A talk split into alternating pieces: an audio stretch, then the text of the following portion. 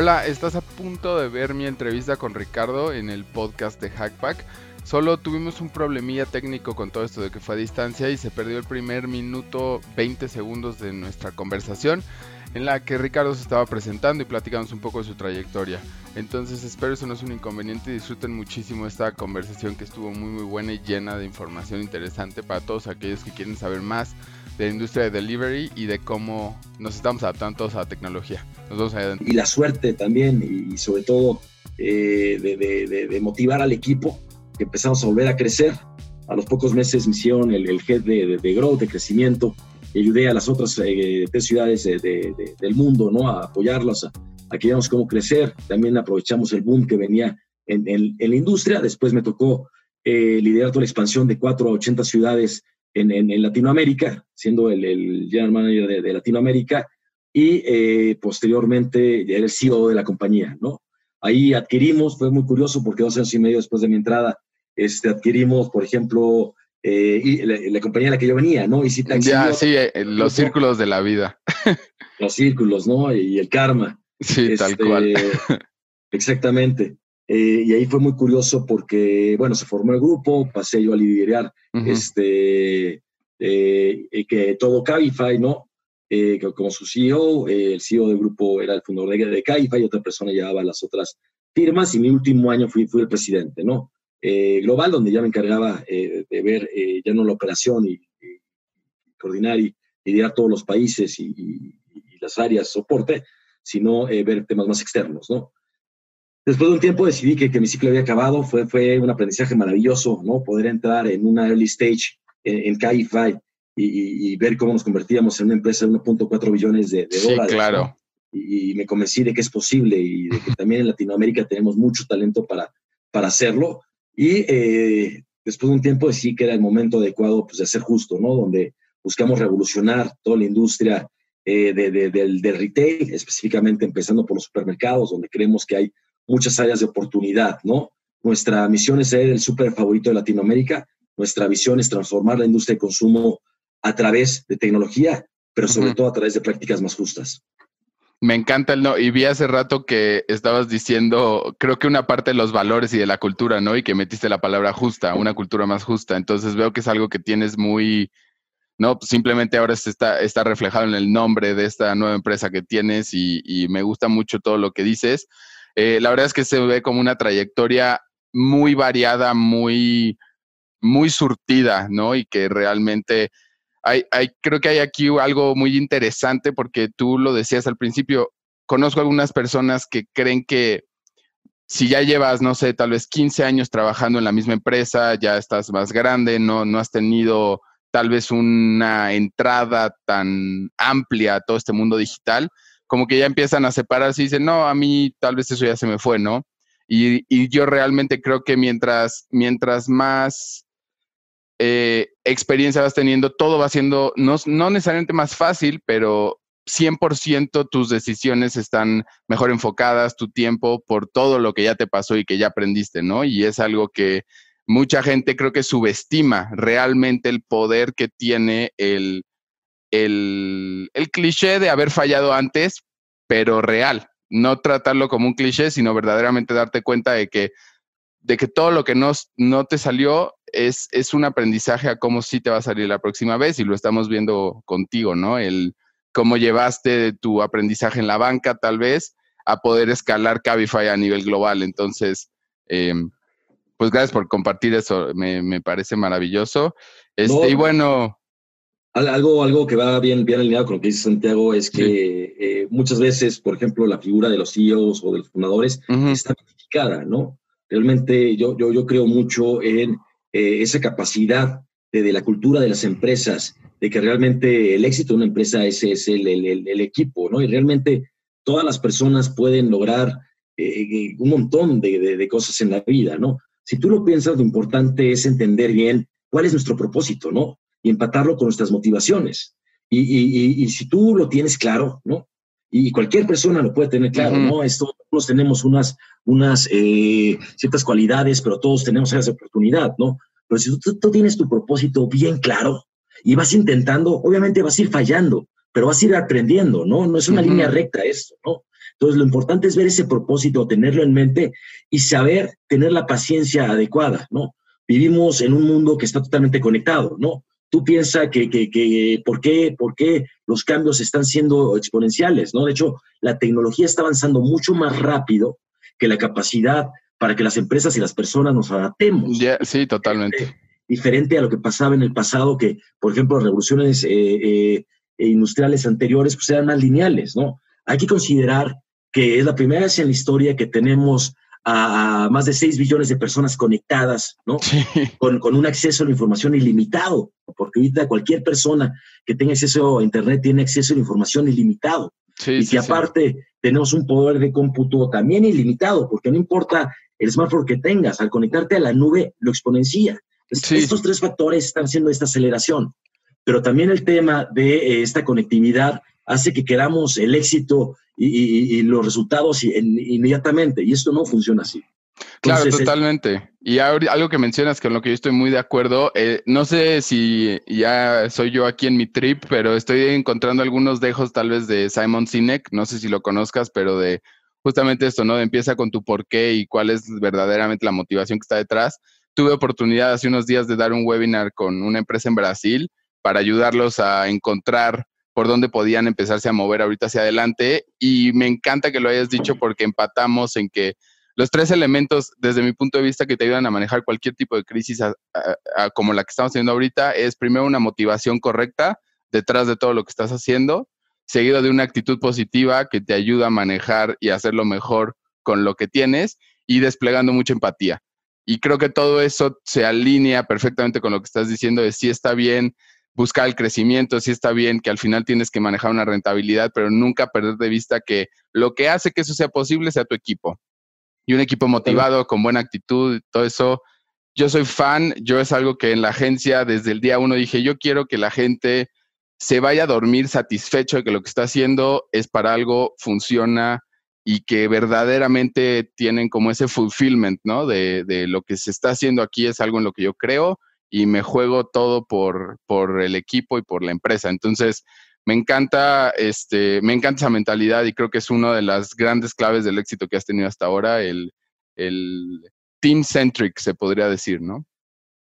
Este, y bueno, entonces ahora sí, pasando un poco más eh, ya de lleno a justo y más de adaptándonos a la situación que estamos viviendo, eh, voy a poner al día rápidamente a todos y si obviamente esto es muy por arribita, pero justo, eh, bueno, está quitando el, punto de venta 100% digital, este, con producto, con, perdón, productos de productores mexicanos en medida de lo posible. No sé si sean todos, pero sé que es en medida de lo posible. Este, e intentando, eh, yo creo que romper muchos de estos paradigmas que hay eh, de que tienes que ir a un lugar físico a comprar, ¿no? Vi una entrevista en la que decías que una persona en promedio gasta 20% más de lo que debería cuando está eh, yendo a un punto de venta. Entonces, creo que por ahí es el enfoque. Entonces, ¿por qué no nos explicas rápidamente de dónde vino esta inquietud de, sabes que aquí es donde me quiero meter y voy con todo porque aquí es donde está la oportunidad? Mira, por supuesto que sí, claro. Eh, creo que hiciste un, buen resumen. Nosotros lo que creemos es que la industria de, de, de, como se conoce en inglés, de groceries, ¿no? De, de, autoservicios o de groceries realmente abarrotes. Perecederos, alimentos, ¿no? Ajá. No solo es perecederos, porque bueno, también hay no perecederos, ¿no? Pero digamos de supermercados. Es una industria que no ha cambiado eh, durante décadas, una industria concentrada en muy pocos players, es una industria con grandes volúmenes, bajos márgenes, ¿no? este, altos activos fijos. Y si lo piensas, tiene algunas áreas de oportunidad en el tema operativo. Eh, por el tiempo, por ejemplo, que los precios pasan en, exhibición y que la gente está mayugando el producto este, para seleccionarlo, la merma en un supermercado llega a ser el 30% de los frescos. Vivimos en México, en un país con 50 millones de pobres en la línea de pobreza, estamos desperdiciando ese, ese waste, ¿no? De hecho, eh, el, el, propósito más fundamental y la idea de justo eh, de cuál era el problema central que queríamos resolver, ¿no? Eh, es el siguiente, es, imagínate cuando seamos el doble de personas en el mundo. Híjole, no me lo quiero imaginar, pero...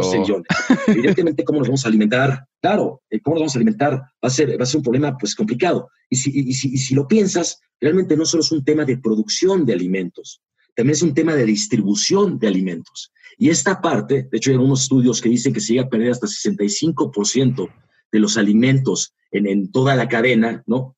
Entonces, este, eh, eh, el problema de cómo alimentar y cómo optimizar la distribución es algo que la tecnología puede jugar un rol bien importante, ¿no? Nosotros queremos que un primer paso es cambiar y revolucionar el sistema, eh, cómo eh, la gente consume per se en, los autoservicios, ¿no?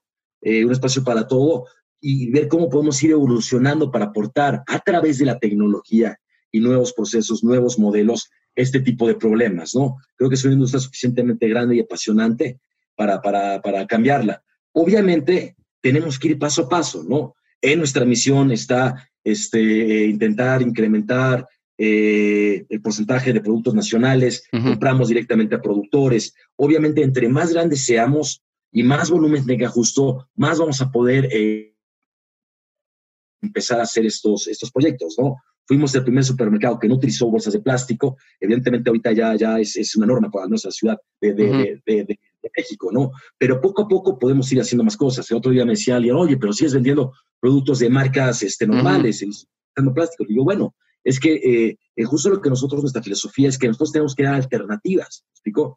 Nosotros no somos el papá de nuestros consumidores. Claro, claro. Y evidentemente el chiste es dando, dando alternativas, ¿no?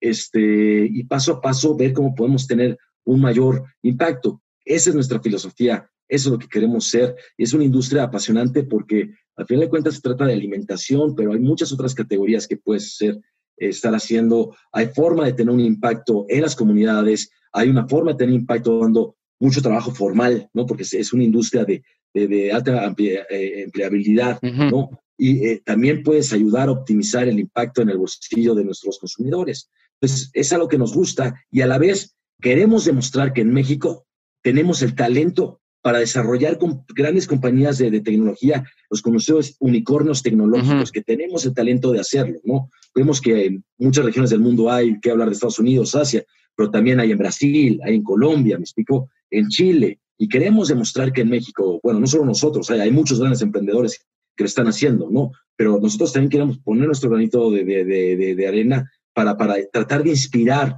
a muchos más jóvenes en México a, que intenten emprender a través de la tecnología, ¿no? Entonces, es un cúmulo de razones que, que a nosotros los justicieros es lo que nos llama la, la, atención y entre todos estamos dando crear. Claro, y se escucha inmediatamente la pasión que hay detrás de esto. Este, me gusta mucho, mucho lo que, todo, todo lo que hay atrás. La verdad es que soy fan.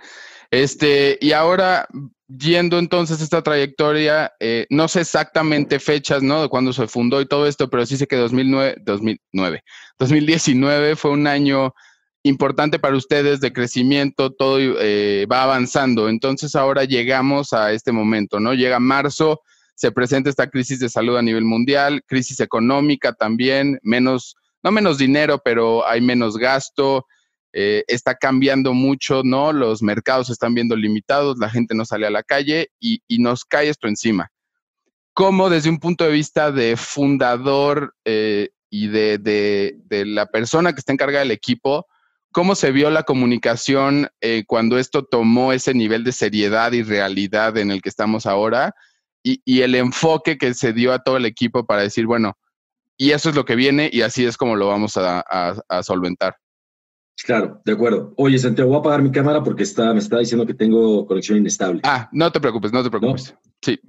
Oye, eh, eh, esa es una muy buena pregunta, ¿no? La forma en que creímos adecuado al equipo liderazgo de Justo es, bueno, eh, actuar rápido, ¿no? En tiempo de crisis creemos que hay que actuar rápido, hay que ser totalmente transparente y hay que sobrecomunicar, ¿no? A la vez que tenemos, armamos los planes de contingencia, pero también los planes de continuidad, ¿no?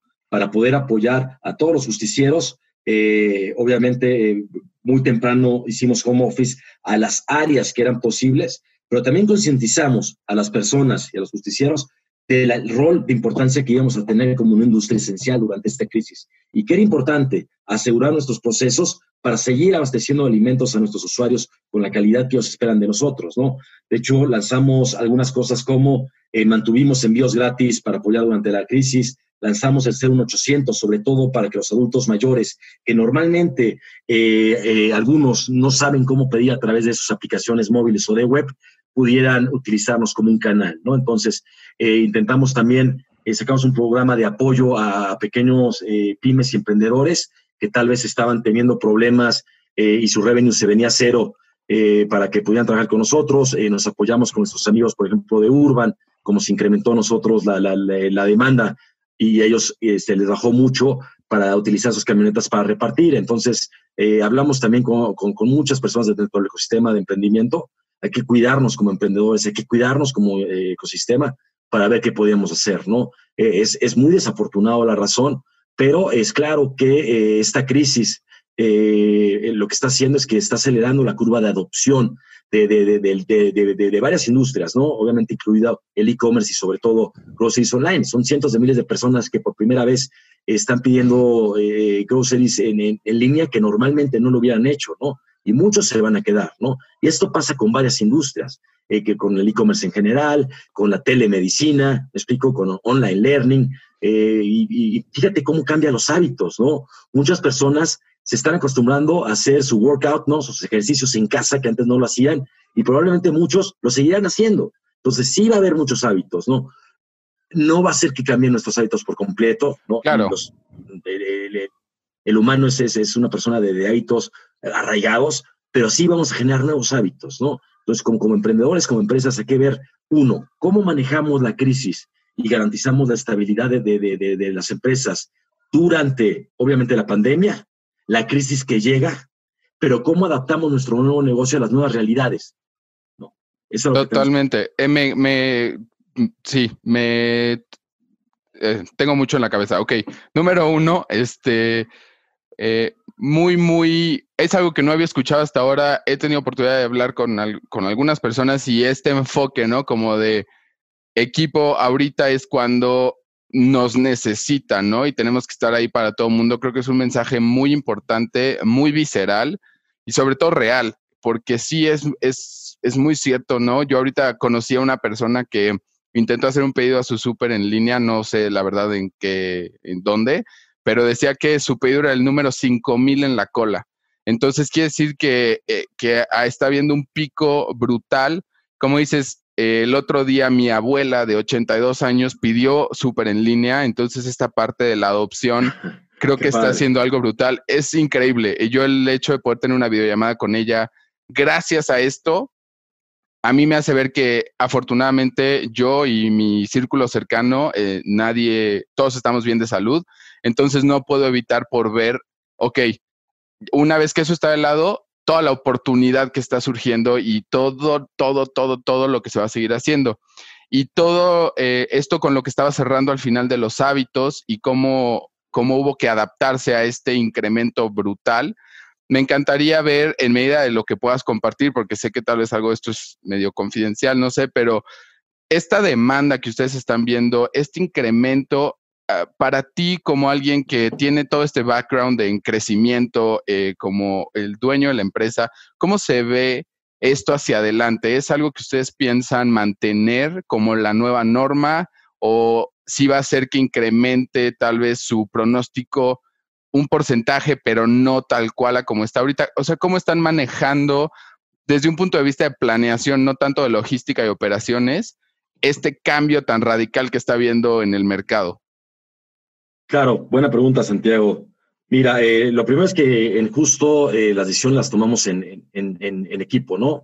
Eh, siempre es más importante que, la persona que esté más cerca de un problema sea la que tome la decisión. yo creo que, bueno, en algunas ocasiones la posición de, de, CEO, de director general, ¿no? estás alejado de, de muchas veces estás más alejado del problema y es importante delegar en la persona que está más cerca de ese problema la decisión, ¿no? Entonces, intentamos tener una comunicación abierta entre el equipo de liderazgo para, para toma de decisiones. Eh, evidentemente para nosotros eh, eh, es desafortunado las razones, ¿no? Yo soy claro con eso, hay que entender que se viene una crisis potente que sobre todo va a impactar a las personas de, menores ingresos y, como país debemos estar muy preocupados como eso, ¿no? Internamente nosotros tenemos que, que acelerar en definitiva nuestra capacidad operativa para poder atender más pedidos. Pero algo muy importante y que yo recomiendo siempre a las personas que están empezando algo es que crisis va a haber, ¿no? Y cuando uno tiene un propósito, un sueño, una visión de hacer algo, hay que pensar que eso va a llevar tiempo. Justo quiere ser el súper favorito de Latinoamérica en un periodo de, de 10 años, en una década, ¿no? Entonces, seguramente esta no va a ser la única crisis que vamos a enfrentar. Y hay que enfocarse no solo en el volumen, lo más importante es el product market fit. Es cómo atiendes las necesidades de tus usuarios, cómo generas un mayor valor, cómo enganchas a nivel emocional con tus usuarios. ¿Me explico? Entonces, de hecho, este, nuestra estrella del norte no es número de pedidos. Nuestra estrella del norte es la recurrencia de pedidos. Claro. Para nosotros es mucho más importante lograr que un usuario nos pida dos, tres, cuatro veces, atraer 50 nuevos usuarios, ¿no? Y es lo que yo siempre recomiendo, porque eh, sobre todo en, la etapa anterior, donde había un, realmente un exceso de liquidez en, en, capital de riesgo para las startups, pues era fácil utilizar paid marketing y otro tipo de, de, acciones de user acquisition pagadas para atraer usuarios, pero eso se acabó.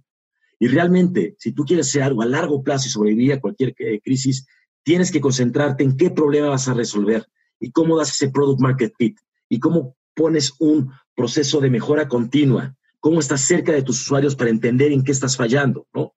En justo estamos muy lejos del product market fit que queremos este, tener, pero lo que sí es que nos estamos esforzando para avanzar rápido, ¿no? Y creo que eso es lo que importa. Sí, totalmente. Y algo ahorita que me vino justo ahorita a la mente con esto que decías del market fit. Ahorita justo, eh, ¿no? Como yo te decía, ¿no? Que mi abuela, eh, así como yo, ¿no? 24 años y mi abuela, 82 años, están pidiendo súper en línea.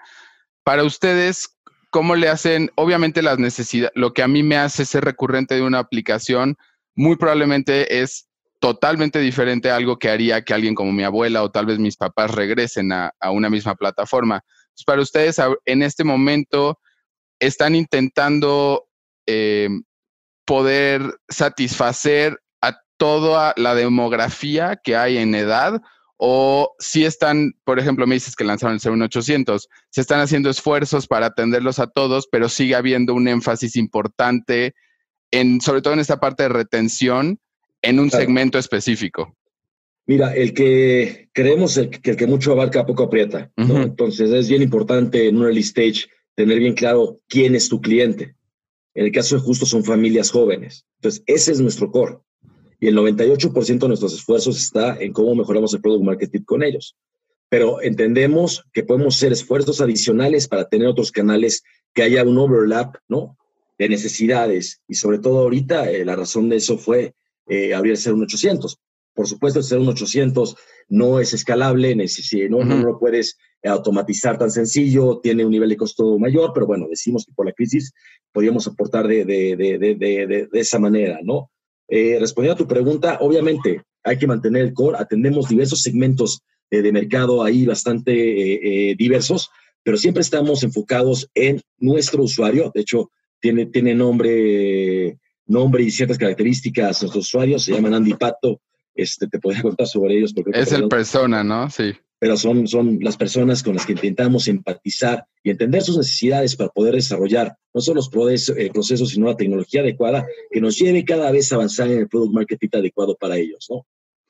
Totalmente. Oye, y de la de lo que estabas mencionando de la eh, de cómo eh, los, los hábitos y la recurrencia de todo esto se logra a través de la creación de valor, creo que es algo que ya se ha dicho mucho. En general está bastante eh, aterrizado o todo el mundo tiene claro que ahorita estamos, ¿no? Girando mucho hacia value-based marketing, hacia branding, más allá que ventas en el sentido de estrategia, pero, por ejemplo, en su caso, ¿no? Que eh, mucho del valor parecería que no puede ser percibido más que al momento de yo recibir un producto o por la experiencia de usuario o por tal vez algo de personalización que si es que tienes alguna recomendación podrías darle a todos aquellos negocios en línea, no necesariamente de groceries, pero que creen que o que están un poco perdidos en por dónde pueden empezar a aportar ese valor si la gente no está comprando. En el caso de Justo, pues obviamente hubo un brinco en la demanda, pero hay muchas industrias y muchos nichos que están viendo una caída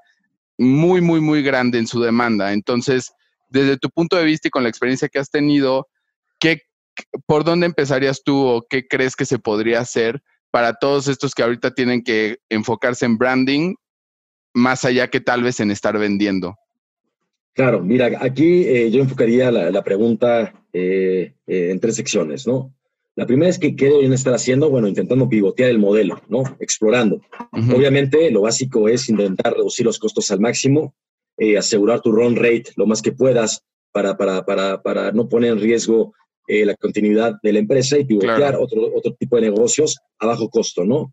Que puedan cubrir demandas que están saliendo.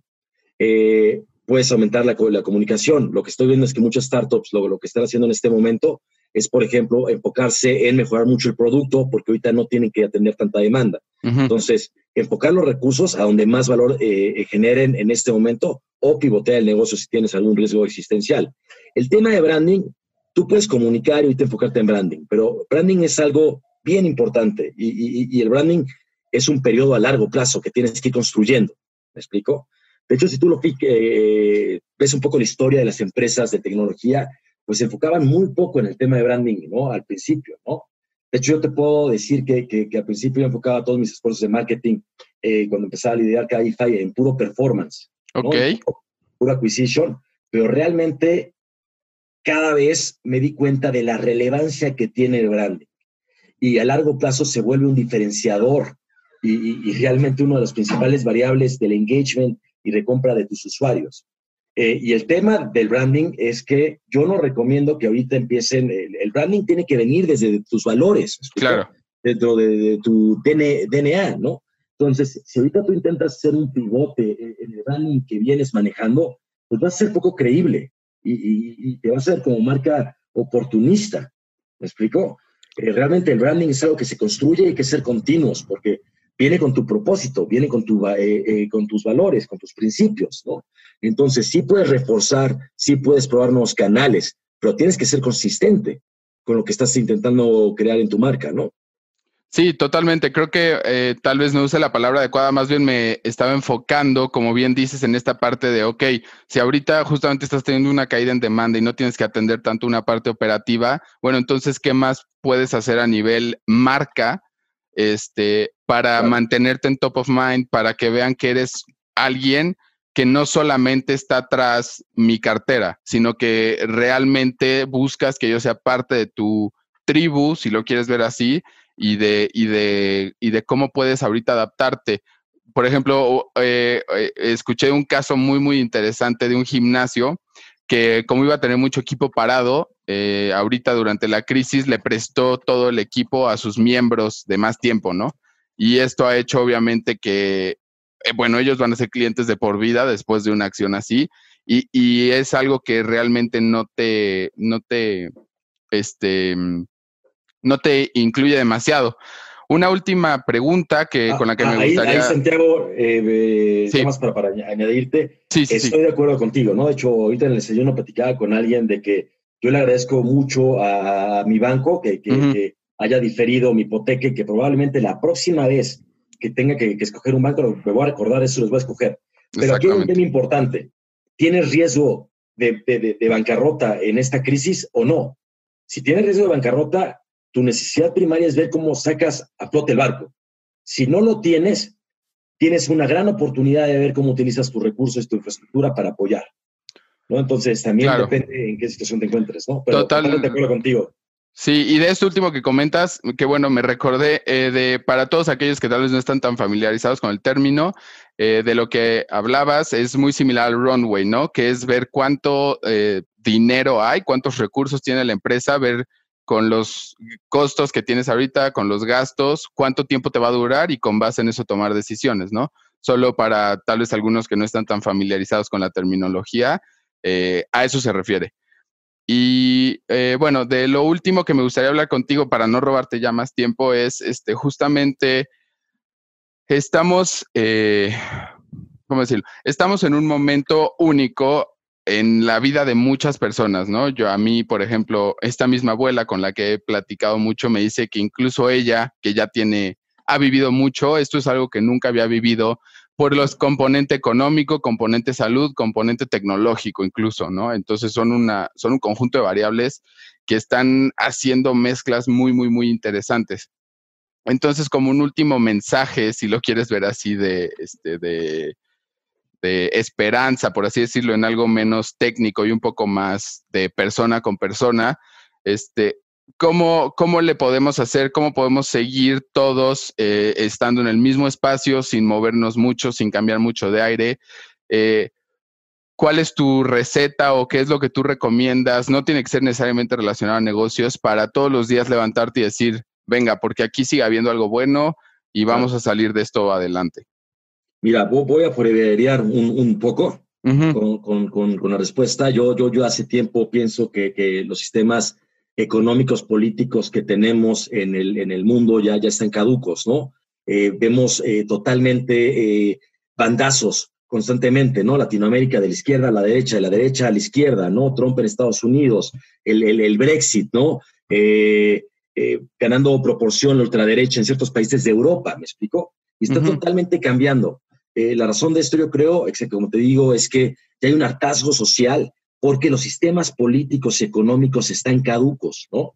Eh, la tecnología está cambiando eh, realmente el, core de, cómo funcionamos como, como, como, sociedad y lo que necesitamos es enfocarnos en cómo desarrollamos y utilizamos la tecnología a favor de todos para generar nuevos sistemas económicos y políticos que sean más inclusivos, que tengan una mejor distribución de, la riqueza y que esperemos que esta crisis, que va a ser muy dura, nos ayude a reflexionar, sobre todo a los jóvenes de todo el mundo, a darnos cuenta que tenemos la responsabilidad de utilizar las herramientas tecnológicas que tenemos a la mano para cambiar nuestros sistemas y hacer un mundo mejor, uno inclusivo, sin hambre, con igualdad de oportunidades para la mayoría de la población.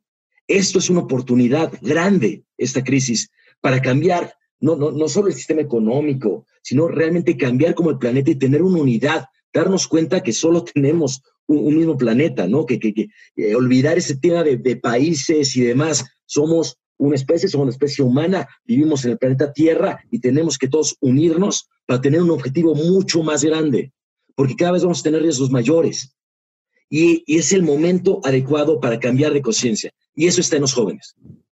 Me encanta todo lo que acabas de decir, hasta escalofríos me dieron. Va muy de la mano con mi visión eh, del mundo en general y por lo que yo trabajo todos los días. Me da mucho gusto ver que no soy el único que, que verdaderamente cree que un mundo mejor sí existe y se hace a través de las relaciones entre personas. Entonces, este, pues ya lo escucharon aquí. Eh, de Ricardo, es, es, a lo que tenemos que aspirar, es lo que tiene que hacer que todos los días nos levantemos y, estemos intentándolo y, este, y sigamos haciendo cosas y sigamos intentándolo. Si no estás teniendo el mejor día, se vale. Si te está cayendo una carga mental fuerte o no estás al 100, también se vale, pero nunca perdamos de vista esta visión macro general de que esto, como bien dices, es una oportunidad. No es ser oportunistas, pero esto es, ser una, es una oportunidad de verdaderamente hacer un cambio relevante con cómo se hacen las cosas a través de muchas industrias. Entonces, pues creo que ese es un punto perfecto para acabar eh, en ese high. Muchas gracias, Ricardo, de verdad, de verdad, por tomar eh, esta llamada, por grabar este podcast conmigo. Eh, sé que mucha, mucha gente lo va a apreciar. Es un, es un punto de vista desde dentro de una de las industrias que está creciendo en, la crisis y ver cómo lo has manejado a mí me parece inspirador. Es algo que yo voy a intentar eh, trasladar a todo lo que hago, esta visión de nos toca ahora ayudar y nos toca poner nuestro granito de arena para que esto salga adelante. Entonces, este, pues sí, muchas gracias. No sé si hay algo último que quieras compartir, decirle a, la gente que nos está viendo y escuchando. No, pues muchas gracias a ti por el, tiempo y, el espacio invitar a todos a que usen eh, Prueben Justo, que nos den una oportunidad, bueno, a, las personas de Ciudad de México, ¿no? Esperamos pronto estar en, en, otras ciudades, de hecho, pueden utilizar de descuento aguacate si quieren. Me cualquier persona que quiera comentar cualquier punto, este, que me busque en mi LinkedIn, ¿no? Normalmente ahí es donde me gusta discutir ideas, eh, creo mucho que, que, que, que, la innovación viene de la divergencia de ideas y de puntos de vista diferentes, entonces encantados y, y el medio que utilizo es LinkedIn. Y, pues muchas gracias y mucho éxito y sobre todo este ánimo, ánimo que, que vamos a salir adelante y, vamos a seguir fortalecidos, ¿no? Si, si tomamos esta oportunidad. Exactamente, ya quedó ahí la línea abierta, entonces por el LinkedIn de Ricardo lo voy a poner en la descripción si no tienes ningún problema. este, y bueno, pues este fue el episodio de Hackpack de esta semana. Muchas gracias a todos los que constantemente se meten, escuchan, están en la discusión, eh, en los webinars y en todo lo que estamos haciendo, así como Ricardo y en Justo están haciendo lo suyo, nosotros en Marquita también estamos viendo cómo podemos ayudar a más empresas a navegar esto y a seguir creciendo de una u otra forma dentro de todo. Entonces, estén al pendiente de redes eh, porque estamos haciendo muchas cosas bien padres. Y con eso me despido. Nos vemos en el episodio de la próxima semana con más sorpresas. Hasta luego. Bye. Ya, Ricardo, ya dejé de grabar. Oye, muchísimas gracias de verdad, ¿eh? eh justo fue todo, fue todo lo que esperaba y más, porque la verdad es que no sé suficiente de la industria de, groceries y sé que está cambiando, ¿no? Amazon, las tiendas estas ya sin gente en Estados Unidos, o sea, creo que hay mucho espacio, como dices, y esto fue una, una excelente introducción y una primera probadita a todo, entonces, pues, pues muchas gracias. No, no, no, a ti Santiago, mucho éxito y síguele dando que, tenemos una responsabilidad todos que jugar. Sí, tenemos que hacerlo. Abrazo, bye bye. Cuídate, bye.